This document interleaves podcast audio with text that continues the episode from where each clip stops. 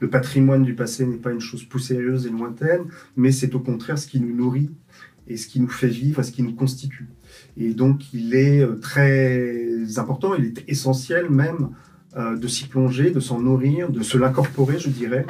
pour euh, savoir effectivement qui nous sommes et pour avoir un avenir. Le passé, pour moi, ça n'est pas ce qui est mort, c'est ce qui, dans ce qui a disparu, demeure et finalement est condamné à une forme d'éternité. Laurent Dandrieux, bonjour. Vous êtes bien connu de notre lectorat puisque vous êtes rédacteur en chef des pages Culture de valeurs actuelles, auteur de plusieurs ouvrages, Woody Allen, Portrait d'un anti-moderne, Dictionnaire passionné du cinéma ou encore Église et immigration, Le Grand Malaise pour ne citer que. Aujourd'hui, nous vous recevons à l'occasion de la parution de votre nouveau livre, La confrérie des intranquilles, publié aux éditions de l'Homme Nouveau. Un ouvrage de haute érudition porté par une langue sublime où vous tirez le portrait de 21 de vos auteurs de chevet. Cette collection aux galeries, c'est selon, euh, court du XVIe siècle au XXIe siècle, s'ouvre avec Montaigne et s'achève avec François Sureau. Entre ces deux pôles chronologiques, ces deux figures tutélaires, on peut citer pêle-mêle Chateaubriand, bien sûr, Maurice Barrès, Francis Scott Fitzgerald, l'infréquentable Drieux-La Rochelle, les hussards Chardonne et Morand, mais encore Julien Green, ou encore plus surprenant, les dessinateurs Hergé et Sampé. Parmi eux, écrivez-vous, il existe des passerelles invisibles qui, par-delà les continents, les cultures et les siècles, relient des êtres qui ne sont jamais connus et les unissent en une impalpable et informelle confrérie. Laurent Dandrieux, quels sont ces liens invisibles qui unissent cette confrérie tranquille? Alors, j'aurais pu prendre un autre titre, mais euh, il, était déjà pris par un James Bond, donc j'ai pensé que juridiquement ça, ça, aurait été compliqué. J'aurais pu appeler ça Le monde ne suffit pas. Parce que je crois qu'effectivement, entre ces auteurs qui sont très différents, non seulement par les époques, mais aussi par les styles et les, préoccupations. Ce qui, le, ce qui les unit profondément, c'est de manière plus ou moins consciente l'idée d'un manque, l'idée d'une incomplétude, l'idée que le réel tel qu'il se présente euh, à nos yeux ne suffit pas, en effet, ne présente de, de, de la vie qu'une qu'une image un peu tronquée, un peu insatisfaisante, que nous sommes euh, créés, que nous sommes faits, que nous sommes appelés à quelque chose d'infiniment plus riche, infiniment plus grand, infiniment plus dense que ça. Et je pense que d'une façon ou d'une autre, tous euh, utilisent leur œuvre pour euh, traverser les apparences du réel, essayer de démasquer ce qui derrière ces apparences euh, fait la, la, la, la, profonde richesse et la profonde densité de l'existence, essayer de trouver effectivement ce qui, se mettre en quête de ce qui peut combler ou satisfaire ce, manque, cette insatisfaction qu'ils ressentent profondément, plus particulièrement euh, eux, évidemment avec leur sensibilité d'écrivain, mais je pense que nous ressentons tous d'une façon ou d'une autre euh, dans nos existences. Très bien. Dès le titre, vous placez votre livre sous les auspices de Fernando Pessoa, l'écrivain portugais, auteur du livre de l'intranquillité. Or, dans l'inconscient collectif, l'intranquillité n'est pas nécessairement un état propice à l'élévation spirituelle, morale et intellectuelle. Et pourtant, dites-vous, ces auteurs sont d'irremplaçables éclaireurs de sens. En quoi sont-ils? Alors je pense qu'il ne faut pas prendre le mot d'intranquillité au sens euh, d'une agitation, au sens où euh, Pascal, par exemple, emploie le mot divertissement, c'est-à-dire euh, qu'on s'agiterait dans tous les sens pour essayer de fuir cette inquiétude, justement, pour ne pas avoir euh, à la regarder en face et s'étourdir dans tout un tas d'activités euh, superficielles euh, qui euh, vous détourneraient de, de vous-même et, et, et, de ce sentiment de manque et d'incomplétude. Ça, c'est effectivement le, le, divertissement au sens euh, pascalien du terme. L'intranquillité, telle que j'ai voulu essayer de la cerner à travers ces auteurs, ça consiste au contraire à assumer ce manque, à assumer cette, cette incomplétude, à la, regarder en face euh, et à essayer effectivement d'utiliser les moyens qui sont les leurs, les moyens littéraires, les moyens du dessin parfois pour d'autres, euh, pour euh, traverser justement le miroir et essayer de trouver euh, peut-être une sorte d'image dans le tapis qui est un peu cachée, mais qui est présente néanmoins dans le réel et qui pourrait nous révéler euh, le sens de l'existence. Je pense qu'ils sont tous, d'une façon ou d'une autre, à la recherche de ce sens, à la recherche de la raison profonde euh, de, cette, de ce manque qui nous fait sentir, euh, en quelque sorte, tous autant que nous sommes, euh, comme un peu des exilés, en fait, sur cette planète. Euh, et ils, se, ils, ils, sentent à des degrés divers, certains d'une manière très métaphysique assumée, parce qu'ils sont catholiques, d'autres de manière beaucoup plus inconsciente, mais ils sentent à des degrés divers que cette, cette, inquiétude qui les taraude, cette incomplétude ne peuvent pas avoir le dernier mot et qu'il y a forcément euh, quelque chose derrière les apparences du réel qui explique tout cela. Dans cette collection de portraits, vous faites tout de même la part belle aux écrivains réactionnaires. Bien sûr, on ne peut pas exclure de votre part un certain tropisme idéologique, mais on pressent tout de même sous votre plume quelque chose de plus subtil, de plus profond. Peut-être une nostalgie des hautes valeurs aristocratiques Alors il y a certainement de ça. Cette nostalgie, elle était euh, explicitement euh, assumé par certains des auteurs que je, que je présente ici. Je pense à Jean Raspail, euh, je pense à Chateaubriand, mais je pense aussi à Pierre de La Rochelle. Je pourrais vous répondre peut-être en vous citant Jacques Laurent qui disait de manière évidemment avec la manière un peu provocatrice qui était souvent la sienne, que finalement tout véritable écrivain est de droite ou réactionnaire parce que il y a dans le processus de l'écriture une foi profonde dans le destin individuel de l'homme, dans, dans la liberté individuelle, dans la responsabilité individuelle, euh, qui est totalement antinomique avec une vision progressiste des choses, qui croit par définition davantage dans euh, les destins collectifs et dans la responsabilité euh, collective. Je pense qu'il y a quelque chose de profondément, je dirais pas individualiste, mais de profondément personnaliste dans la littérature qui me paraît aux antipodes, effectivement, de l'idéologie progressiste. Par ailleurs, je dirais que le progressisme, par définition, pense que toute difficulté humaine, toute, tout trouble, toute intranquillité, finalement, est soluble dans l'avenir, qu'il n'y a pas de problème qui ne soit susceptible de trouver une solution plus ou moins politique euh, dans l'avenir. Or, l'homme de droite, je pense, et donc l'écrivain de droite, est profondément euh, sceptique vis-à-vis de cela. Il pense au contraire que la nature humaine est profondément invariante, que euh, nous sommes en proie à des doutes, à des, interrogations, à, des inquiétudes qui ne changent pas, quelles que soient les conditions historiques, quelles que, soient les époques. Et finalement, pour beaucoup d'entre eux, ceux qui ont la foi, par exemple, euh, c'est une conséquence directe euh, du péché originel. Il y a euh, quelque chose de brisé, de blessé dans l'homme qu'aucune politique progressiste ne pourra jamais Alors effectivement, les chrétiens appellent ça le péché originel. Sioran, lui, qui rejetait cette foi chrétienne, appelle ça la chute dans le temps. Mais on sent bien qu'il y a quand même dans cette vision réactionnaire, quelque chose qui dit des choses de la nature profonde de l'homme, euh, qui me paraissent infiniment plus intéressantes que cette vision euh, un peu naïve et un peu utopique euh, qui est souvent véhiculée par, par une littérature progressiste, qui du coup me paraît beaucoup moins intéressante sur, pour affronter le réel et pour affronter notre condition humaine. Alors après avoir dit cela, on s'interroge sur la présence de deux dessinateurs euh, dans cette galerie, euh, Sampé et Hergé. En quoi participe-t-il de cette unité, euh, de cette fresque que vous avez voulu dépeindre? Alors, moi, j'aime beaucoup les frontières en matière politique, mais alors pas du tout en matière artistique. Donc déjà, ça ne me paraît pas du tout incongru, effectivement, de mêler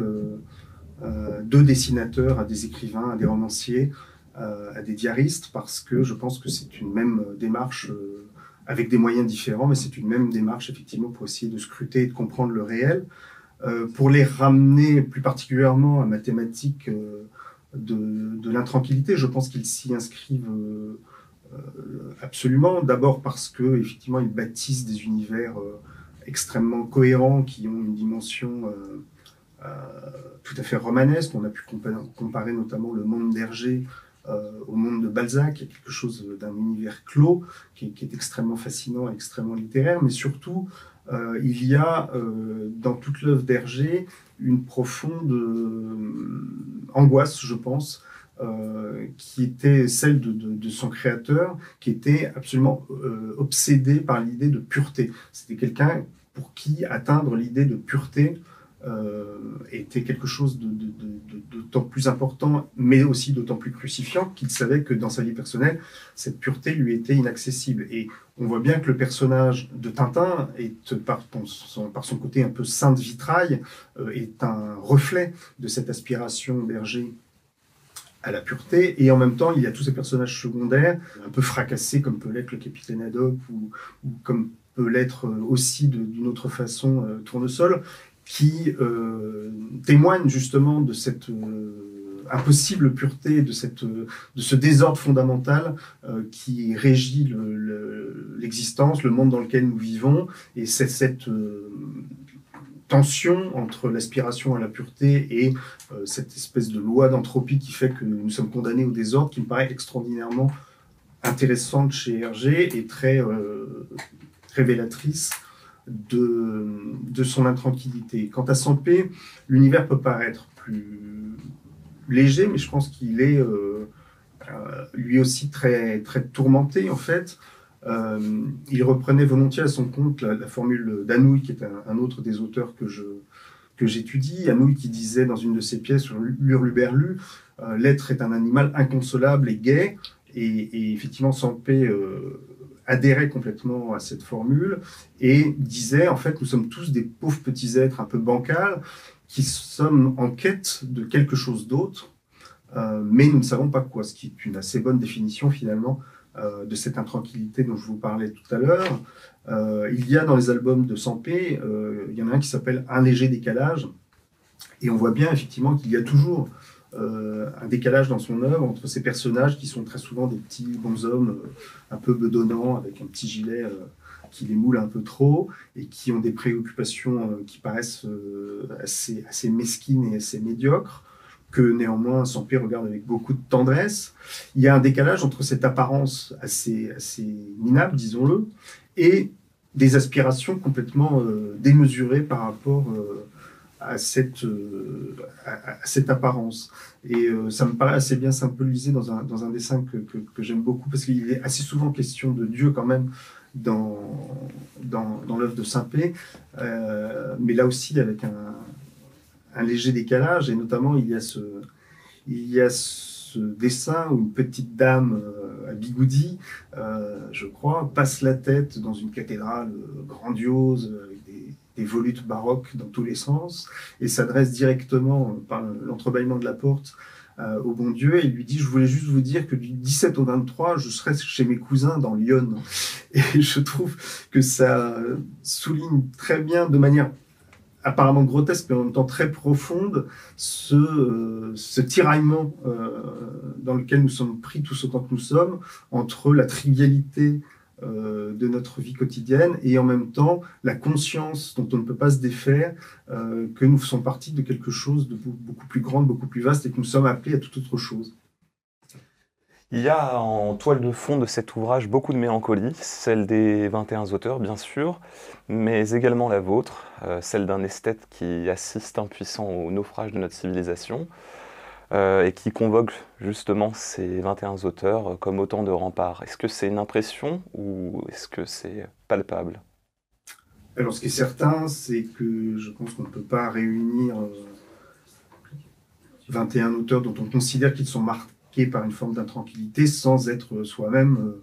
taraudé par cette même intranquillité. Donc effectivement, ces préoccupations que j'ai voulu mettre en exergue chez eux, elles m'ont touché justement parce que je les partage en grande partie. Est-ce que j'assiste euh, impuissant au naufrage euh, de la civilisation? J'espère que non. Ce qui est certain, c'est que je constate, comme nous le constatons euh, tous, que cette civilisation aujourd'hui subit des, assauts très sévères, que nous semblons assister à la montée quasi irrépressible d'une forme de barbarie, mais justement, je pense qu'il euh, est d'autant plus urgent euh, dans ces circonstances euh, de ne pas désespérer de la civilisation et de se référer aux grands auteurs pour essayer de comprendre le plus intimement possible quelle est la civilisation que nous avons à défendre et à aimer. Et pour la défendre, évidemment, il faut la comprendre et l'aimer. On pourrait dire effectivement que publier un, livre comme ça aujourd'hui, euh, alors que nous sommes en pleine vague de terrorisme islamiste, c'est un geste d'esthète un peu euh, gratuit et désabusé. Et au contraire, moi j'y vois un geste profondément politique, c'est-à-dire que euh, je pense qu'on ne résistera pas et on ne triomphera pas de la barbarie qui vient si euh, on ne se réapproprie pas notre civilisation et si on n'apprend pas à la comprendre intimement et euh, à, finalement pour pouvoir la défendre comme, comme nous défendrions euh, notre propre mère si demain elle était agressée sous nos yeux. Et donc, il y a certainement de la mélancolie dans, dans, ce livre, mais ce n'est pas un livre désespéré du tout, parce que ces auteurs à travers leurs interrogations, à travers leurs doutes, à travers leurs, inquiétudes, euh, nous transmettent un, formidable message d'espérance et en nous transmettant finalement le, flambeau de la civilisation, ce flambeau qu'il nous appartient euh, de relever, de prendre en main et, et de faire s'embraser encore plus, encore plus vivement, si je puis dire. Alors dernière question, Laurent Mandrieux, à laquelle vous avez en partie répondu déjà, mais, euh, mais je songe notamment aux plus jeunes qui n'ont peut-être pas eu la chance de fréquenter euh, les auteurs que vous mobilisez dans cet ouvrage. Quelles leçons euh, nous invitez-vous à tirer de ce récit-là? Et encore une fois, oui, un jeune qui n'a pas eu peut-être les armes intellectuelles ni le temps de, découvrir cela, que peut-il tirer de, de, de, cette collection? Et que suggérez-vous et qu'aimeriez-vous en tout cas qu'il en reste? Alors, ce que j'aimerais peut-être euh, que, les plus jeunes euh, de nos éditeurs euh, retiennent de tout ça, c'est probablement que le passé n'est pas une chose poussiéreuse, lointaine. Le patrimoine du passé n'est pas une chose poussiéreuse et lointaine, mais c'est au contraire ce qui nous nourrit et ce qui nous fait vivre, ce qui nous constitue. Et donc, il est très important, il est essentiel même de s'y plonger, de s'en nourrir, de se l'incorporer, je dirais, euh, pour euh, savoir effectivement qui nous sommes et pour avoir un avenir. Effectivement, ce que je, trouve intéressant dans les auteurs que j'ai voulu rassembler, c'est que pour beaucoup d'entre eux, il y a un attachement très fort au passé, mais pas au passé comme quelque chose de révolu, au passé comme quelque chose qui révèle ce qui dure, le passé, pour moi, ça n'est pas ce qui est mort, c'est ce qui, dans ce qui a disparu, demeure et finalement est condamné à une forme d'éternité. Et donc, je voudrais que si de jeunes lecteurs euh, lisent ce livre et à travers ce livre aillent évidemment lire les auteurs que je que j'expose, euh,